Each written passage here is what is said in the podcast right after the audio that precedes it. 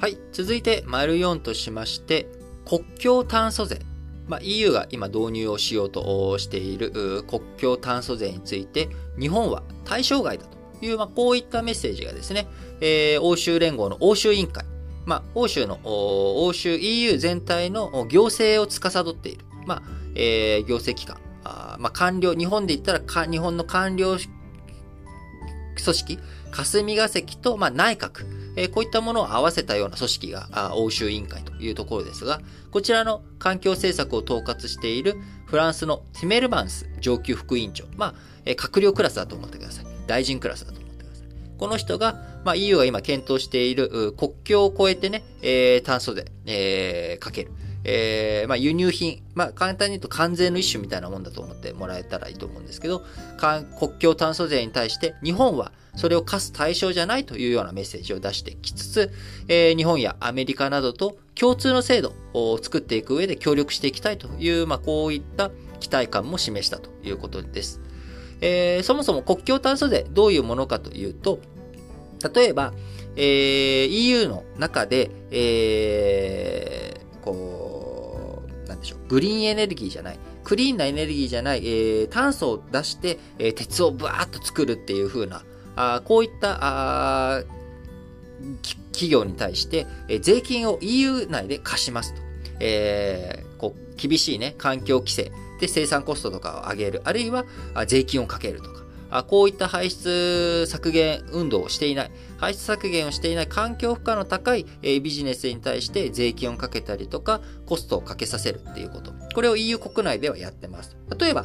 えー、クリーンゼロ、その脱炭素ゼロで、えー、鉄を作るんと、まあ、100円かかるとしますと、仮に。で、それに対して、そんなん高いよだったら、なんかちょっと他の、のまあ、ちょっとめんどくさい中国にしちゃいますけど、中国でもう、あの、排出ガス、温暖化ガス出しまくって、1個80円で作ったら安いじゃないか。で、それを輸入したら、運賃とかコストを入れても、今ね、世界経済自由貿易の流れだから、完全ほとんどかからないと。いうことであれば、ちょっとごめんなさい。中国と EU の間でね、関税がかかるかどうかちょっと知らなくて今、適当に喋ってます。えー、この国境炭素税を説明するためだけの話だと思って聞いていただければと思いますけれども、えー、それでコストとかかけても結局90円で輸入できるってなったら、環境負荷一生懸命やって、あの環境対策一生懸命やって作った欧州の企業は100、同じものが100円で作る。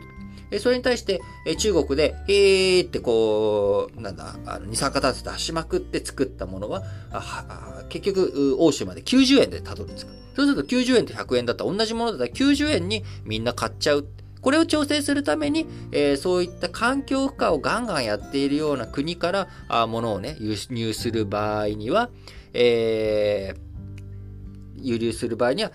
まあ、関税の一種として国境炭素税、えー、を課す。えー、例えば90円のものに10円付加して100円ってすれば、あ欧州内で、えー、環境対策しっかりやったものと同じ値段になると。えー、これが国境炭素税という仕組み、枠組み、考え方ということになっているわけですが、えー、当然、えー、他の国、EU の外側からしたらですね、自分の国から EU に輸出する際に影響が出る、影響を受ける可能性があるということで、えー、どんな内容になるのかっていうことをみんな気をにしているわけですけれども、え、ここで、え、日本はあ同じ目標、2050年とまでに温暖化ガスの排出を実質ゼロにするっていう厳しい目標を掲げて削減対策の厳しさも同水準になることからあ日本っていうものは対象に、えー、想定されてないよと。国境炭素税課す相手国としては考えてないよと。むしろ一緒にどういうふうに、えー、制度を作っていくのか考えていこうよというふうに、えー、協力タッグを組んでいこうというメッセージが出てきたと。いうことになります。えー、今後、ね、先ほど G20 があ10月末にイタリアで開かれると申しましたが、えー、同じく10月の末であたる、10月31日には、イギリス・グラスコーで、えー、COP26、えー、環境問題をね、えー、世界的に話し合う、えー、COP26 が開幕します。えー、その中で日本、えー、世界全体に占める排出量、えー、日本3%、EU8%、えー、そんなにね、えー、大きくなく、一番大きいのはやっぱり中国やインドといった新興国、えー、こういったところにどういうふうな環境対策を課していく、協力関係を作っていくのか、その上でも EU、えー、日本とかアメリカとの協力関係を欲しているという側面もありますので、日本としてしっかりと環境対策、えー、どういうふうな舵取りしていくのか、日本一国だけじゃなく、えー、各国と連携をどういうふうに取っていくのか、しっかり考えていきたいなと思います。